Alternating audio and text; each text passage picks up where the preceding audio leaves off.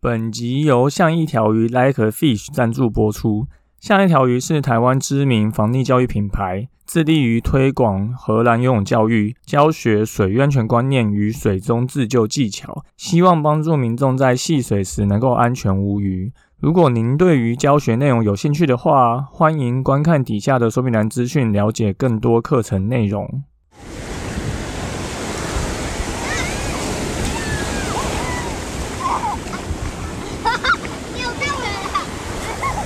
现在时间下午五点钟，海水浴场关闭，请尽速从水里上来，谢谢。Hello，大家好，你现在收听的是救生日常，我是焦哥，又来到本周的新闻报报啦。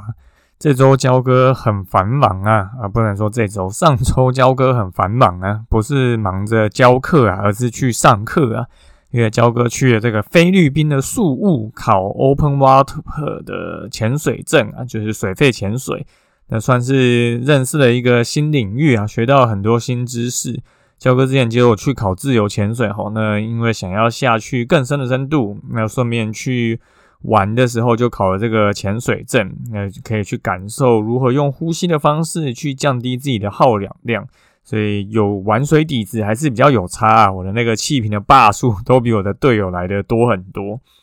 还有一个蛮有趣的，就是在水肺潜水里面会去要求大家练习控制中性浮力哈。那一般游泳可能比较少用到，大概只有下潜的时候你会知道要怎么去控制你的身体的重心转移，让你可以做潜泳的动作。所以如果你在泳池的时候有一定的游泳水感，其实对于潜水还是有相当大的帮助哈。那话说了，那个现在的这个 PADI 的水费的 Open Water 的课的学科都改成线上，那里面明明就写说大家要有两百公尺的游泳能力吼，结果不知道为什么以前没有考之前就听到很多学水费的或是教练说不需要会游泳，就整个黑人问号。那之后再跟大家分享一下这个潜水的经验呢。好，那本周一样三件事情跟大家说，第一个就是。上游泳课溺水要怎么自救啊？这个就是前几天有网友在脸书 po 文说，带四岁半的女儿到台北内湖某运动中心上游泳课，吼，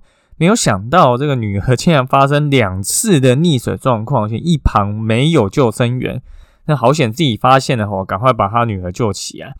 那这个当事人父亲陈先生就表示说。他一刚开始判断，以为他在学憋气，结果没想到啊，怎么在水里这么久啊，就觉得不对劲吼。那把小朋友拉起来以后，就发觉脸色就已经发青了吼，就觉得啊，教练比较没有经验啊，把美眉放在后面，就导致他不小心踩空，就整个人跌到水里面，长达五到六秒的时间。好。那有教练的教学课程发生这种小朋友掉到水里的溺水意外，哈，这绝对不会是最后一次，哈。虽然新闻写说现场没有救生员，这当然是一个很重要的问题啊。但在教学过程中，小朋友从长泳区离开落水这件事情，焦哥可以非常笃定的说，会发现小朋友的几乎不可能会是救生员，即便救生员在现场，为什么呢？九哥自己在非常多个游泳池都当过救生员哈，那根据我自己的经验呢，通常呢，救生员如果是发现是有游泳课的这种有教练在看的教学课程呢，通常都会觉得一定比较安全嘛，毕竟有教练在看，所以实际上救生员通常是不会把注意力放在游泳班的学生哦，通常会把注意力放在这些散客啊，或是其他来玩耍的一些小朋友或成人身上，而不会是正在上课的学生。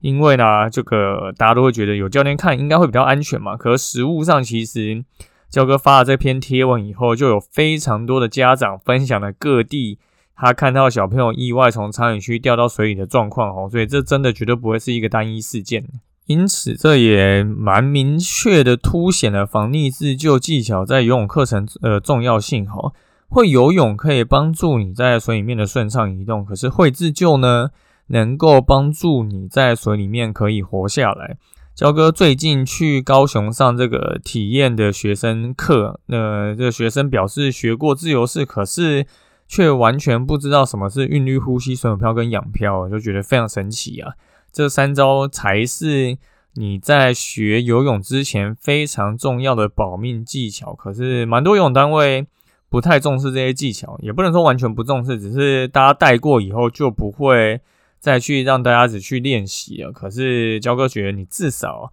这三个技巧要放个三五堂课，让大家一直不断的去练习，练习到你不带挖镜，下意识能够落水去做这样子的反应。呃就算你不会游泳，你靠这三招，大概在踩不到底的海里撑个二十分钟，也绝对不会有什么问题哈。所以之前焦哥有写过一篇关于善游者逆的迷失，为什么你不该只学游泳的文章？那一样会把这篇文章的连接放在底下说明来，有兴趣了解更多的朋友们可以再去看一下哦。好，第二个新闻是欣赏澎湖花火节回港帆船，这个是海巡署在澎湖的一个调查队发现的一个状况。哈，在五月四号的晚上，有人去观看这个花火节，哈，那他就。在海上有一艘自用快艇，就带这些民众去看。那这个民众上面有一男两女，他们要在返回港区的时候，疑似因为其他进港的船舶产生的造浪效应，导致船体不稳翻覆。那岸巡队就表示啊，第一时间已经到地点投放救生圈，同时请求支援，已经顺利将一名女性乘客救援上岸。那另外两名落海者则攀附在。这个翻覆的船体上，后来也顺利获救哈。那有在玩 SUP 跟独木舟的朋友，应该都知道，这种有船开过去，所谓的船造浪产生的这一种尾浪啊，对于